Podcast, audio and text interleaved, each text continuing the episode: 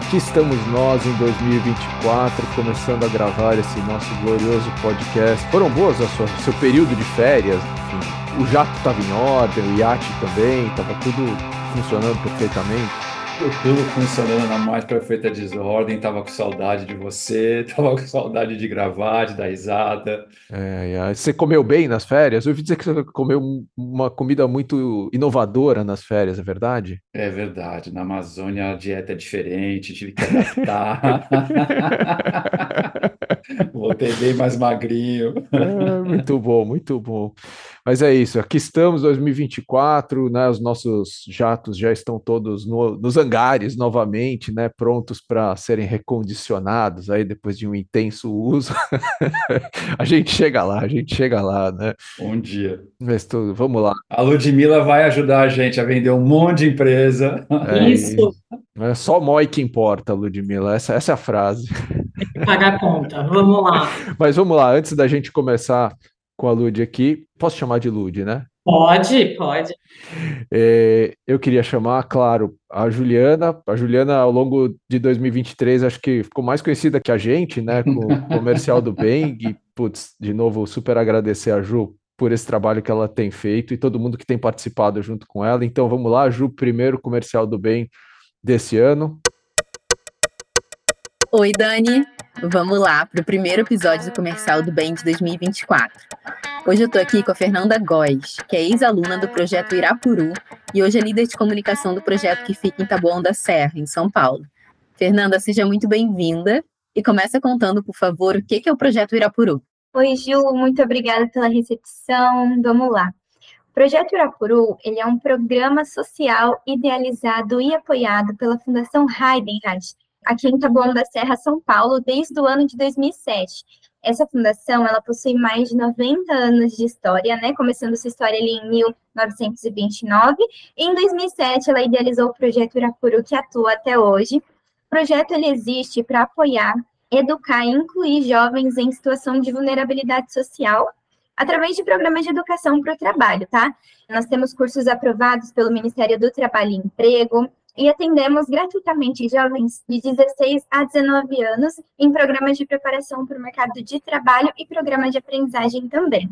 Tá? Hoje nós temos mais de 2 mil alunos formados e mais de mil encaminhados para o mercado de trabalho, e nós temos aí cerca de 38 empresas parceiras que nos ajudam muito nesse processo de encaminhamento. Muito legal, Fernanda. E como que as pessoas que estão ouvindo aqui a gente podem ajudar o projeto? Olha, principalmente através de doações, doações recorrentes, né? Hoje seria bacana doação de equipamentos de TI que possam auxiliar os nossos alunos em estudos, atividades, doações de alimentos, né, para os lanches diários dos nossos alunos e até doação em dinheiro mesmo, porque nós temos uma área específica para esse tipo de doação e parcerias, né, tanto com empresas que empregam jovens aprendizes, quanto com empresas que realizam doações, as doações citadas acima, né.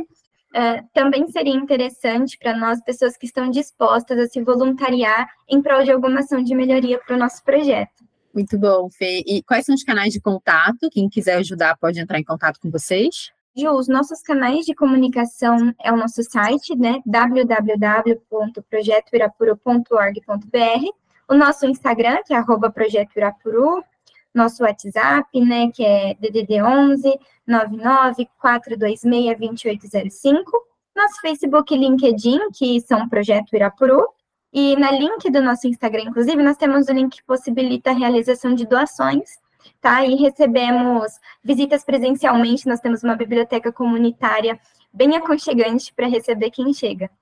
Muito, muito legal, Fernanda. Obrigada pela sua participação.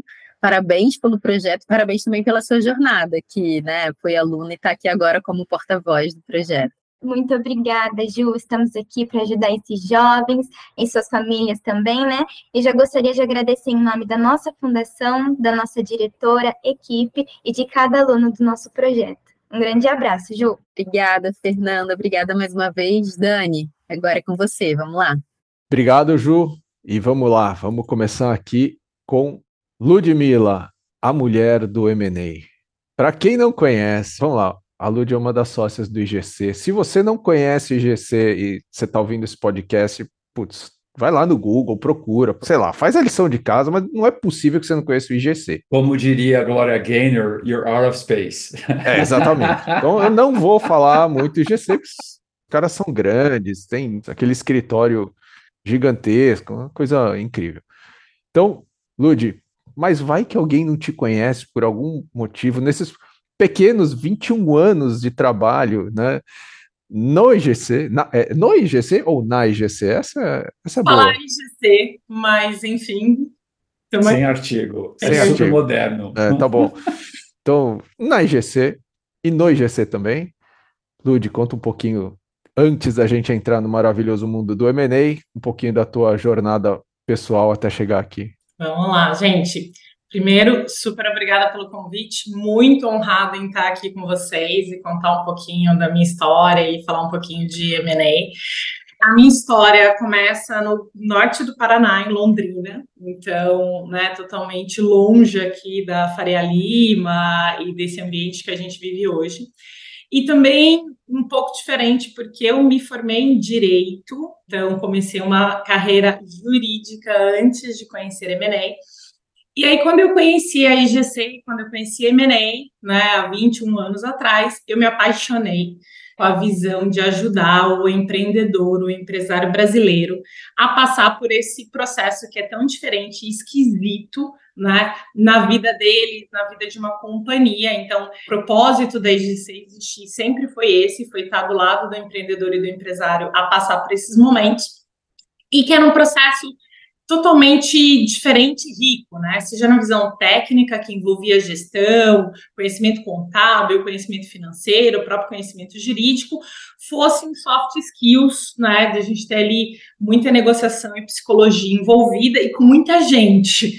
É, muitas vezes com os acionistas, às vezes entre compradores e vendedores. Então, me apaixonei pelo M&A, me apaixonei pela IGC, pelo propósito, e lá se vão 21 anos da minha vida fazendo exatamente a mesma coisa e vendo aí essa transformação do cenário brasileiro nesses últimos anos.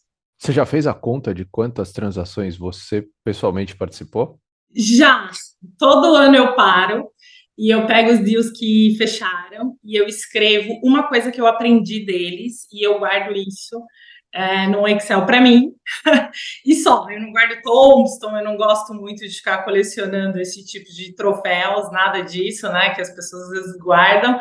Eu gosto de guardar uma frase. Então, foi negociação de minoritários, transação com empresa francesa, cultura australiana, enfim, alguma coisa que me marcou em termos de aprendizado em cada uma dessas transições.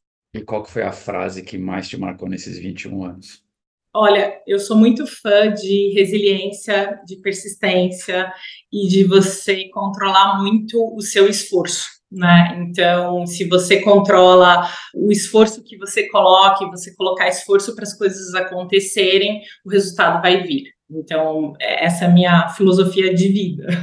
Que legal. E para quem não está acostumado com esse mundo, Ludmila, assim, explica um pouquinho o que, que é uma fusão, uma aquisição, a compra e venda de uma empresa, né? Assim, o que está por trás dessa atividade que, como você falou, pouca gente conhece, porque são poucas pessoas que passam por isso, né? E quando tem que passar é uma surpresa. O que, que é comprar e vender uma empresa? É, vamos lá. Eu acho que assim, a gente basicamente vive dois grandes mundos em M&A, né, de forma geral. Tem o mundo das captações, né, e aí pode ser de um venture capital para uma empresa que ainda está mais no começo, pode ser para um private equity no momento subsequente, mas aqui basicamente eu estou buscando dinheiro para financiar um crescimento, né, para financiar um, um plano de futuro da companhia, que pode passar por é, desenvolver novos produtos e serviços, entrar em novas geografias, até mesmo aquisições. Então, este aqui é um perfil de transação em que a gente vai buscar é, não só um dinheiro, mas uma sociedade, uma discussão de planos de futuro, de mesmos valores, de alinhamento de interesses por um período que esses sócios vão conviver. Né? E aí a gente pode até ter esse mesmo perfil de transação, às vezes não com fundo, mas com estratégia, tá? Isso pode acontecer, mas é uma transação parcial, é uma transição que tem um caráter de sociedade, de associação para uma construção conjunta. Tá? E a gente tem um outro perfil de transição, que é a venda de 100%, em que muitas vezes né, a gente vai escutar aí dos empreendedores o exit, né, a saída deles, ou a saída do fundo que fez investimento. Essas transições são muito características de acontecerem com players estratégicos, né, comprando companhias Pode acontecer de um fundo comprar 100% de uma companhia, pode acontecer, os fundos de private equity mais maduros, né? Tem alguns que têm essa prerrogativa ali no mandato deles e essa característica, mas o mais comum é um player, muitas vezes incumbente, que está buscando uma nova tecnologia, um novo produto, uma nova geografia, que está buscando um time, às vezes, né, um aqua-hire, e ele vai e compra 100% dessa companhia. Aí essa é uma transição em que preço vai digitar muito mais do que a cultura associativa, do que uma discussão de governança, que no outro modelo que eu descrevi primeiro, é um driver muito, muito importante e eu diria muitas vezes que até mais do que o preço, do que o valuation. Então, simplificando, a gente tem esses dois grandes mundos aqui dentro de M&A. E aí, Ludmila, como a gente sempre fala aqui nas telas, né, putz, topo de funil proprietário é tudo, né? E no teu caso, você tem que ter, é um marketplace, né? Você tem o funil dos compradores e dos vendedores. Como é que vocês geram esse topo do funil dos dois lados, né? Como é feito esse processo? Eu recebo os seus e-mails, né? Vem lá as transações, às vezes vem alguns compradores falando, nossa, nem sabia que essa empresa existia, né? Como é que vocês vão atrás? Como é que vocês mapeiam isso? Vamos lá, assim, para dar uma ideia numérica para você, tá? E de fato o M&A é um processo de números grandes para a gente chegar em conversões, né? Mas eu diria para você que num processo de saída, tá? Só para ficar mais fácil, capital raising é um pouquinho diferente, mas é um processo de saída para você ter uma ideia de números. E aqui, né, a gente é muito, a gente é muito fã de números, a gente tem uma metrificação bem importante e o nível de sistematização das coisas, dos processos muito alto, tá? Mas te dando uma ideia de números, numa lista tá? Que a gente começa inicialmente ali, geralmente com 50 nomes, tá? 30% vão assinar um NDA, desses 30, 30% vão seguir para uma fase mais avançada, desses novos 30, 60% vão indicar um interesse e seguir para uma etapa negocial. Então a gente está dizendo que de 50 alvos vão sobrar de duas a três propostas na mesa, tá? Então esse é o número do funil é, para você entender como é que é a nossa dinâmica, a nossa prática. Mas, como a gente sabe disso, né? Aí você tem muitos anos de vida, a gente de fato tem um esforço muito ativo de fazer cobertura de companhias no Brasil e fora, para a gente estar tá sempre entendendo qual é a temperatura de mercado para um subsetor, para um subsegmento, para a gente orientar os empreendedores daquele setor que, a, que ali tem um bom momento, ou seja, que ali já tem um comprador esperando por aquele perfil de ativo. Tá? E a gente, obviamente, é, tem por perfil aqui, tem um esforço grande de pensar em cada projeto e pensar fora da caixa. Então, buscar aquele ativo não óbvio, aquele alvo não óbvio para o processo. E a gente brinca com o cliente que a gente nunca sabe quem de fato vai concluir a transação. Então, que a gente não é bom de adivinhar, a gente é bom de se esforçar e trabalhar e colocar empenho em criar a lista, em buscar falar com as pessoas certas dentro de cada companhia, com os tomadores de decisão, para que isso se resulte em bons números de propostas em cima da mesa para o cliente tomar a decisão dele de para onde ele vai e o que, que ele quer fazer. Dá para falar, então, que tem tendências de mercado, momentos mais propícios para vender, para comprar, e como é que você enxerga esse cenário aí para o próximo ciclo, especialmente falando de empresas de tecnologia? Vamos lá. Existe? Existe. Mas antes eu preciso fazer um passo para trás. Né? Eu sempre falo que empresa boa para você ser dono para o resto da vida, e depois a gente pode falar mais sobre isso, vai ter sempre liquidez. Tá? Então ela vai ser sempre boa para ser vendida. Tá? Então, esse é um primeiro ponto. O segundo ponto é não adianta ter um mercado favorável uma empresa não preparada para um M&A. Então, estar preparado, e de novo, por isso que eu falo muito de processo e esforço, muitas vezes é mais relevante do que estar no melhor momento do mercado em si. Tá? Então, esses são dois pontos que eu acho que são muito importantes, assim, ficarem na cabeça antes da gente falar de timing de mercado. Existe timing de mercado? Existe. Tá?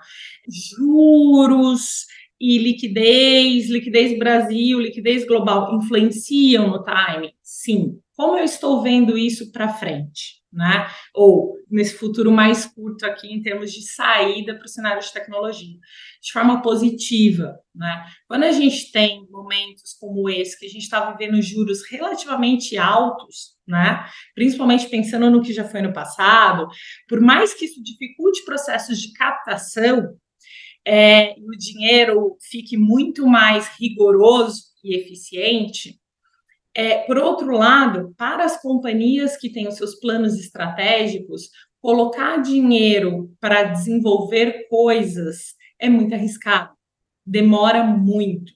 Então, nessa mesma busca de eficiência de capital, os estratégicos, os compradores, ao fazerem movimentos de aquisições, eles compram tempo e diminuem risco de execução do business plan deles.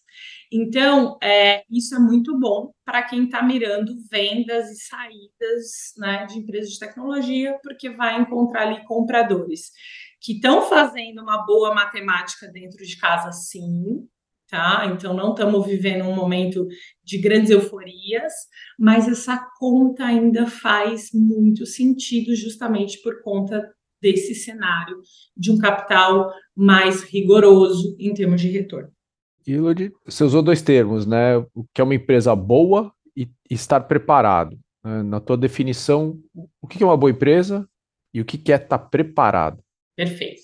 Empresa boa, assim, eu posso simplificar em uma palavra, né? É a gente ter um moat, né? A gente criar de verdade aquele fosso, né, que ficava em volta do castelo nessa empresa. E como é que é isso de forma muito simples? É um diferencial competitivo seja uma marca, seja um cliente fiel, um modelo de negócio que traga recorrência, uma geografia dedicada, uma inovação de cadeia, um go-to-market diferente, um produto diferente ou um modelo de negócio diferente. Então, esses são os moldes que existem. Se você pensar em qualquer case de sucesso, aconteceu um desses diferenciais é, nisso, tá? Diferente do Molt, só se eu tiver uma barreira de entrada muito grande para novos competidores, que me permita navegar sozinha. E aí, essa barreira de entrada ela pode ser regulatória, pode ser capital, que aí, em alguns momentos, isso facilita bastante. E ela pode vir, essa barreira, do próprio diferencial competitivo que eu acabei de falar, como, por exemplo, uma grande inovação que se torna uma barreira para a entrada de novos competidores. Existe também uma barreira, muitas vezes, que é o switching cost, né? Ou seja, assim, a dificuldade da troca que às vezes favorece muito os incumbentes, né? Empresa de SaaS, B2B sofre muito com enterprise, né? Por quê? Porque por mais que as tecnologias talvez que estejam lá não sejam boas, como o custo da mudança pode ser muito prejudicial, isso, querendo ou não, gera uma barreira de entrada. Então, empresa boa, ela tem que ter um diferencial competitivo tá? É, ou ela ter uma grande barreira ali para competidores, de forma que ela consiga chegar onde? Uma geração de caixa que financia o crescimento. Então, estou falando de um ativo que gera caixa e que tem crescimento, tá? É, tudo isso só para em pé em cima do que? Cultura boa, com gente boa, mirando o futuro desse crescimento que está sendo financiado pela geração de caixa e apoiado por esse time que está alinhado. Então, assim, eu brinco que não tem muito mistério, né? Empresa boa para você ser dono para da vida. O que, que dá para melhorar? Eu não ter dependência de cliente, eu não ter dependência de fornecedores ou de moeda estrangeira, eu ter um risco é, controlado em termos de gestão, né? Todas as questões regulatórias, trabalhistas, previdenciárias, tributárias, então eu ter isso controlado. Mas, de novo, eu acho que é, é algo bem simples de entender o que é. Obviamente, executar vão ter momentos, né? Momentos que você vai ter uma concentração maior de cliente, depois você consegue né, ter novos clientes e desconcentrar. Então, mas essa a busca eu acho que não é difícil. Né? Eu acho que é fácil entender o que se busca e você vai passar por momentos que você vai ter que tolerar um pouco mais de risco ou um processo de construção de valor de fato. E o tá preparado? Ah, vamos para processo. Até porque esse é um negócio que culturalmente o brasileiro não gosta. que é preparando o né? Sério? Exato.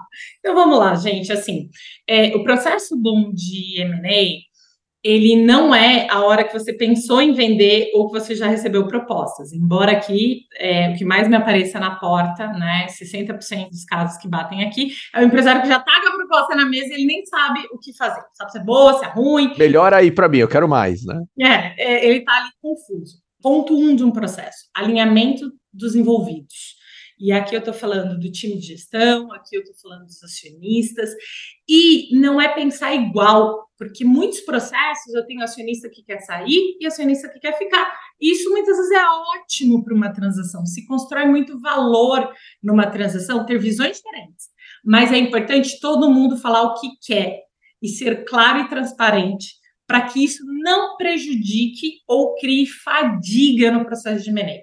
Como o processo é um processo relativamente longo, muitas vezes uma transação entre o começo e o final dela demora um ano, às vezes 18 meses, é, essa comunicação não clara e truncada, seja com o time de gestão, seja, seja do desejo né, dos acionistas, ela gera um estresse muito grande. E a gente está falando aqui de pessoas, né? Os acionistas são pessoas que às vezes têm desejos que vão mudar pelo caminho, que às vezes têm visões diferentes, que às vezes tem um momento de vida que vai interferir. Então a gente precisa cuidar primeiro dessa comunicação clara, objetiva, adequada, e a dúvida ela pode ser acolhida no processo, mas precisa ser dito que existe dúvida tá?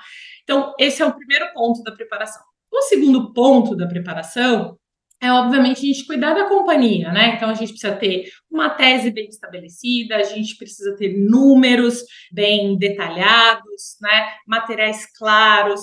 Então, aí aqui vem muito o processinho mesmo de M&A e depois a gente vai cuidar ali um pouco de lista de e aí medir a temperatura de mercado.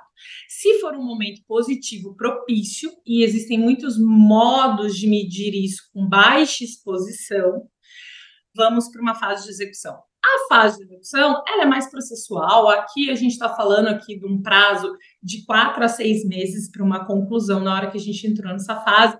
Aí é uma fase mais intensa, porque envolve né, já os compradores, roadshow e tudo mais, mas a partir daqui, ela é uma fase que deveria ter um ritmo cadenciado. Enquanto a gente está na preparação, esse processo pode demorar muito tempo, está tudo bem, mas é importante entrar na execução com a preparação muito bem feita e alinhada, porque aí não se perde valor num processo de M&A e receber uma proposta, começar a negociar, e você não sabe o que os sócios querem, aí o comprador fica na dúvida, ou ele vê ali alguma oportunidade que se destrói valor no processo de M&A.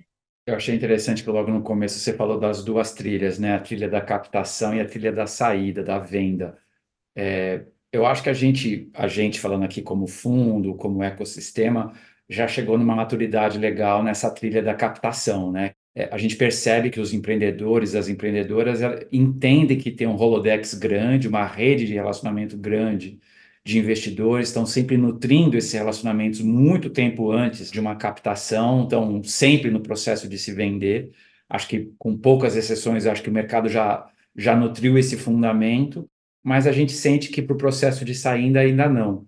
Você acha saudável essa constância, ou seja, estar sempre pronto, estar sempre falando, sempre conversando com potenciais compradores e até mesmo testando o mercado de vez em quando, mesmo que você não queira vender? A resposta é sim.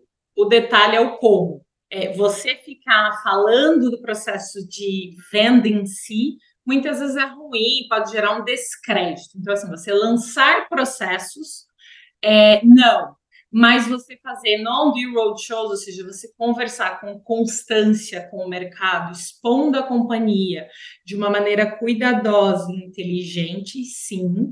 E eu brinco que essa é a consultoria da vida real, ou seja, porque na hora que você vai conversar com esses compradores, eles vão começar a ter uma troca de inteligência, e é uma inteligência é, muito aguçada, né? Porque é alguém que vai te precificar ali na que vai atribuir valor naquilo que você está fazendo, e que vai te dizer: hum, para mim é mais importante crescimento, para mim é mais importante rentabilidade, para mim é mais importante diversificação de produtos, para mim é mais importante tecnologia. Então, essa troca, ela é muito legal, ela acontece. Se bem feito esse processo, ele é uma fonte muito bacana de aprendizado e de construção de valor, mas ele precisa ser realmente muito bem feito para não ficar uma fadiga no mercado da companhia ainda mercado, porque daí o mercado fica confuso, né? Pô, esse cara teve aqui, ele não fez o M&A, será que não aconteceu? Será que a transição não saiu?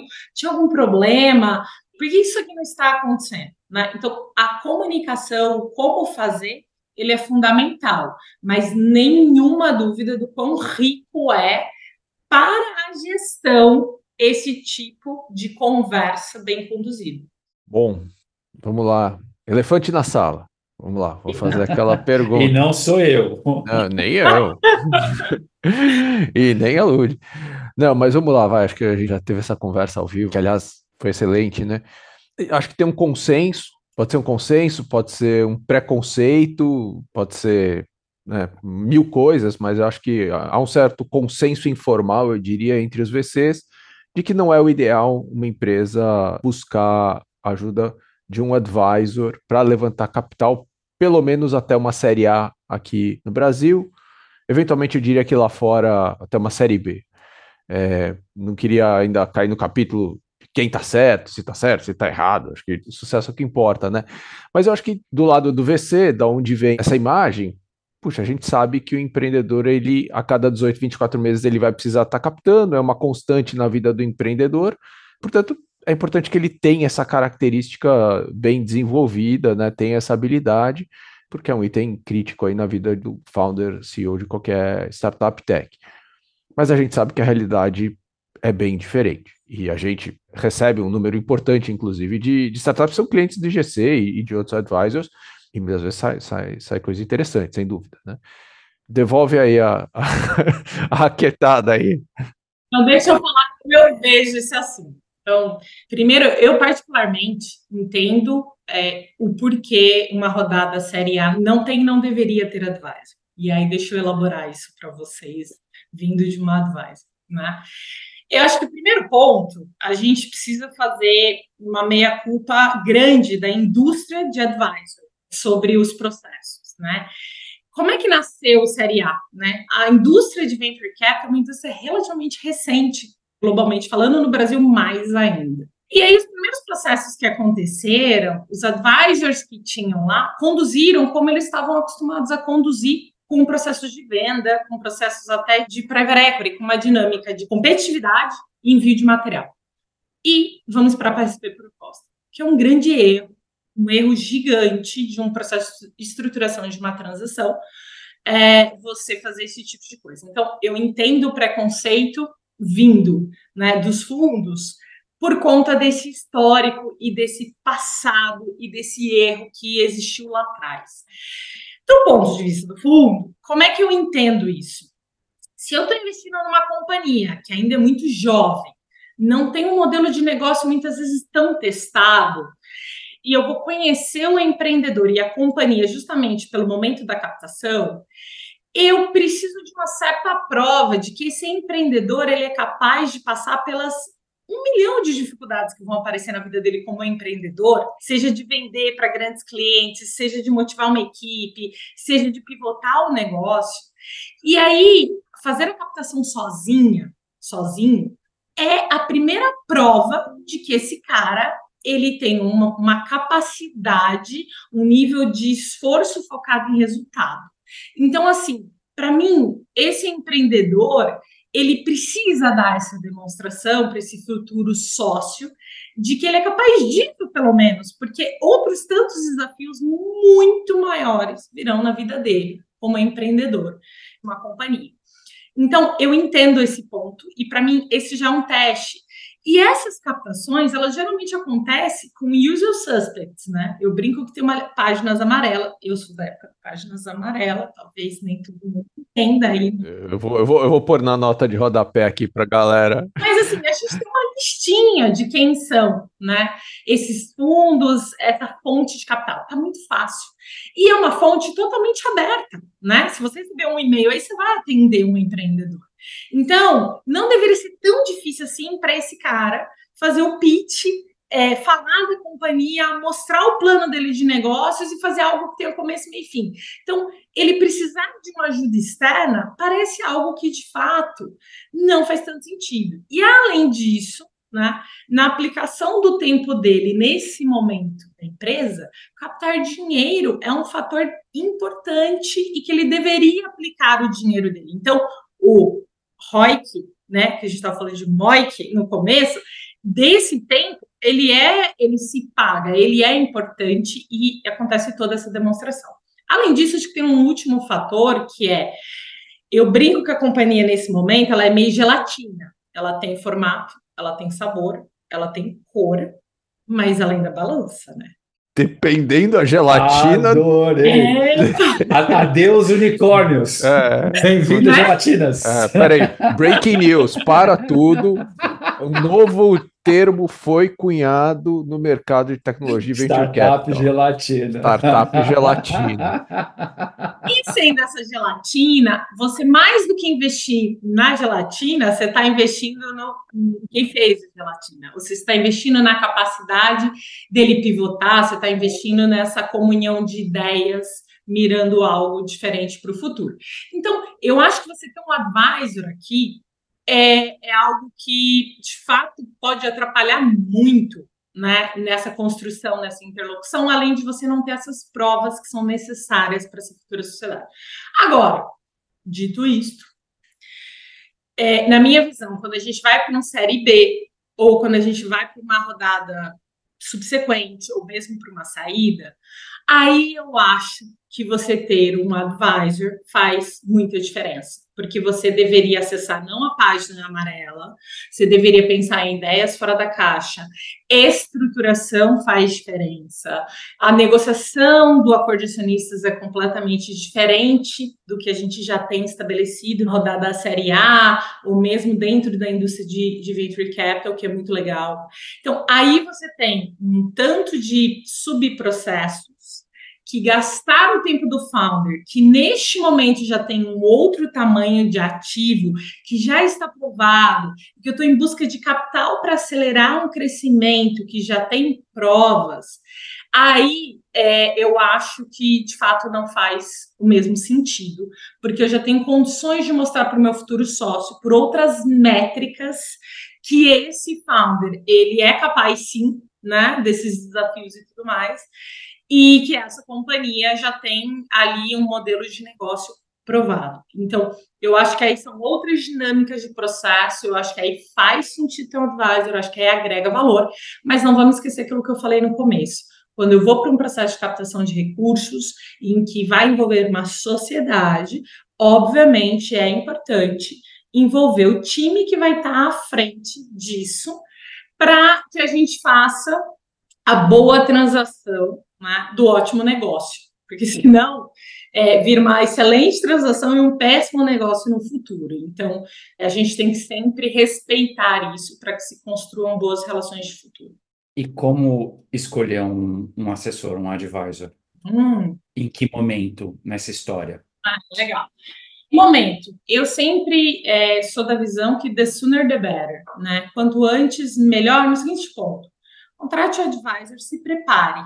Você pode não ir a mercado, mas você está pronto. Porque tem coisas que às vezes você fazer no próprio decorrer do crescimento ou do dia a dia é um esforço residual na gestão. E aí, uh, se você tem que fazer isso na véspera de um M&A, ou é um estresse muito grande, ou já foi, não dá mais. e aí você vai abrir mão de determinado valor. Tá? Então, eu acho que é, você poder se preparar antes é algo que não vai onerar no custo do processo do advisory, ou seja, vai custar o mesmo tanto, você só vai usar mais e melhor. Tá? Então, para mim, essa é o racional e a cabeça. É, como contratar, né? Eu sou da visão que alinhamento de interesses é tudo. Então, tem perfis de advisor que para determinadas transações vão andar muito bem, principalmente quando, né, às vezes é algo, uma única transação, é, é já é uma saída, ou tem um determinado perfil de comprador. E tem outros perfis que vão criar um verdadeiro problema no processo, quando você às vezes tem o advisor tendo um conflito com você, ou com a tese, ou com o comprador. A gente vê isso acontecer muito.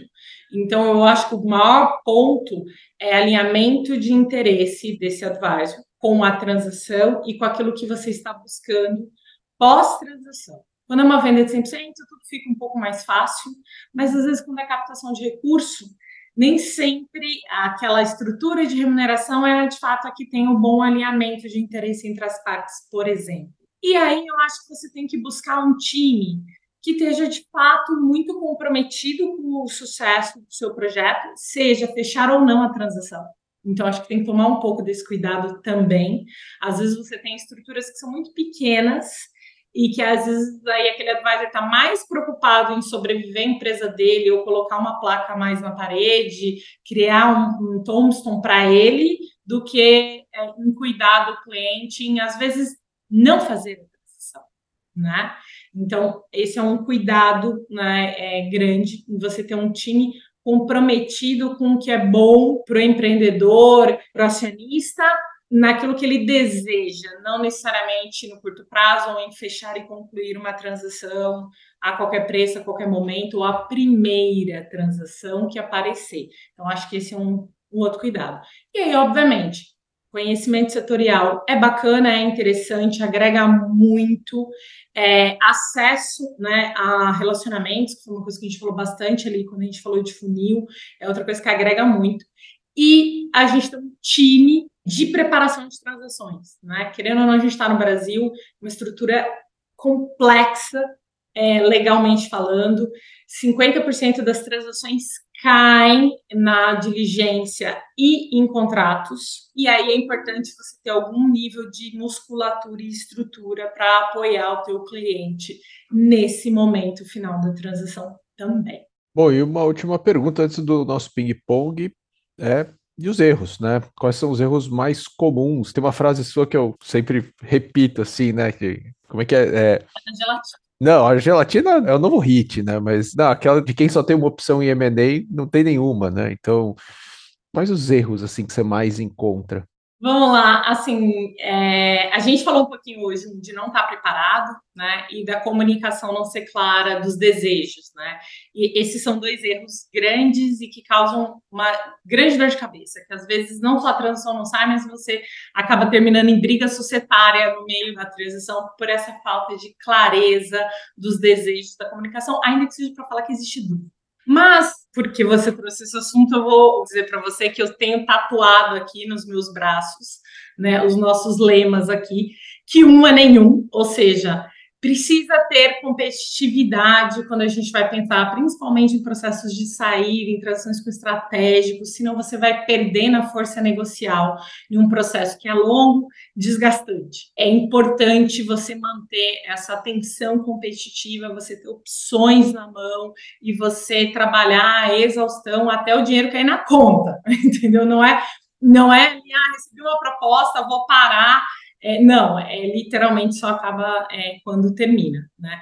E o outro que a gente fala aqui é ritmo e controle. Ou seja, na hora que eu vou para um momento de execução, as coisas precisam ter uma cadência, elas precisam ter uma coordenação, uma fase, uma preparação, para que você também não perca valor numa transação, porque senão o comprador vai se sentindo muito dono do processo e aí começam as renegociações que são chatas, ou aí aparecem aqueles pontos finais. Eu sempre falo para os clientes que a transação ela nunca vai cair de verdade no preço, porque o preço você fica sabendo já na oferta indicativa, você vai ou não vai para frente ali.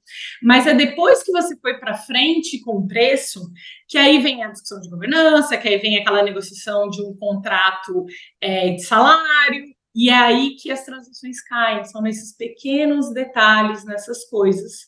E que muitas vezes você tem um ritmo e uma cadência e um processo bem estabelecido te ajuda muito a não deixar essas coisas acontecerem.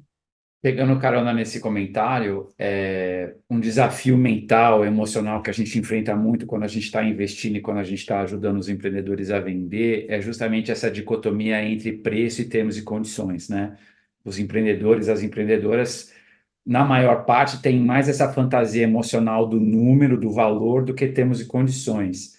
Eu costumo dizer que é 50-50. É você encara 50-50, que peso que você dá para preço, que peso que você dá para termos e condições no resultado final de uma transação? Olha, depende. Em algumas eu dou mais valor para as condições do que para preço. Enfim, existe uma diferença entre valor e preço que as pessoas precisam entender. Você pode até valer algo, mas o mercado pode não estar pagando, ou seja, pode não ser o preço naquele momento, né? Então, essa diferença entre valor e preço, ela muitas vezes não é entendida pelo empreendedor. Então, é algo que a gente precisa parar e pensar o que é valor, o que é preço. Dentro disso, a gente ainda tem preço e condições. E para algumas transações, como eu falei, transação de investimento, muitas vezes a condição é muito mais importante do que o preço. Por quê? Porque se você tiver com o sócio certo, com a governança correta, você vai buscar aquele diferencial de valuation, de preço nesse caso, no tempo. É, aquilo vai se pagar, aquele desconto, muitas vezes, não vai representar absolutamente nada depois de dois anos ou três anos, dado o valor que foi gerado. Diferente de um processo de venda de 100%, em que você não vai ter a chance de capturar novamente isso. Né? Então, para uma transação parcial, preço é um fator importante, mas as condições, para mim, são mais importantes do que o preço. Boa, só isso? Falei muito, né? Só? Esse é o problema. Aprendeu alguma coisa aí, né? Vamos lá, ping-pong. Hora daquelas perguntinhas. Bruna Barriga. Ah, moleza. Vai lá, Lud, o que você está lendo? Ah, eu estou lendo um livro totalmente pessoa física, chama Smart Not Harder, é sobre metabolismo, sobre biohacking, sobre atividade física, sobre minerais, suplementações, enfim. Oh, já estava procurando um próximo livro, vou nesse, vou nesse, não conhecia. Quem te influenciou? Olha, eu sou muito adepta daquela teoria que você tem que trabalhar com pessoas que você admira, né? Então, estou aqui há, literalmente há 20 anos trabalhando com pessoas que eu admiro. Quando eu entrei aqui, o Dimitri e o Daniel, que eram os fundadores, estavam na IGC há poucos anos. Foram pessoas que me influenciaram muito e a vida toda. Além dos meus pais, obviamente, que tiveram ali ó, todo o ponto da minha criação, mas de serem muito hard workers também. Então, é isso. Um ritual do teu cotidiano que você não abre mão? Sono, sono de qualidade. Assim, eu não abro mão de dormir é, bem, bem. Assim, para mim, eu só penso, só raciocínio com uma boa noite de sono feita. Algum truque especial ou não. cabeça tranquila? Nada é, super diferente, nem especial, eu só priorizo mesmo, assim. Então, é o meu ritual, é o meu momento, a luz, é, só. É isso. E eu gosto muito de atividade física, mas aqui vou dizer que se eu tiver que fazer uma reunião fora de São Paulo, vai sacrificar e tá tudo bem. Uma ferramenta de trabalho indispensável? Calendário. Você entrou no meu calendário, eu estarei lá no momento exato, não vou furar e tudo, tudo, tudo passa por ele. De agenda da aula de judô das crianças, a mandar flores para minha mãe no Dia das Mães, é, tudo que você pensar está escrito no meu calendário. Bom demais. Ludi, ao longo dessa tua jornada, com certeza você tem um mantra, você tem uma frase que você desenvolveu e, e você tem frases fortes, né? Gelatina é a mais nova, né? Acabamos agora adotando aqui, mas deve ter uma frase que você deve estar passando para frente a todo momento. Que frase é essa? Já falei ela aqui hoje, né? É planejar antes de executar. Eu gasto muitas vezes um tempo grande planejando, vendo coisas, horários, pessoas, com quem que eu vou falar, pensando muito em estratégia antes de eu executar. Quando a estratégia fechou, né? Tenho até clientes que ficam me falando estratégia, estratégia. É, quando a estratégia está clara, tá, é, tem começo, meio e fim, quando eu tenho certeza que eu tenho todas as ferramentas que eu preciso, eu vou e executo de uma única vez, de forma é, assertiva. Mas antes de eu ter essa certeza, eu não saio executando. Animal. Que aula, hein? Oh. Rapaz, começamos bem o ano. Começou épico, épico. épico. É. E, e, e, aí e nasceu um novo tipo de, de startup. A startup é, gelatina. Muito bom. Gente, obrigada, viu? Adorei, adorei o convite. Estou por aqui sempre que precisarem. É um prazer falar com vocês, falar com empreendedores, é, bater papo, estamos sempre aqui. Arrasou. A gente que agradece demais teu tempo e queria aproveitar, começar essa temporada aqui de 2024, agradecendo todo mundo que está ouvindo a gente. E vamos embora, mais um ano. Lá vamos nós. Até a próxima.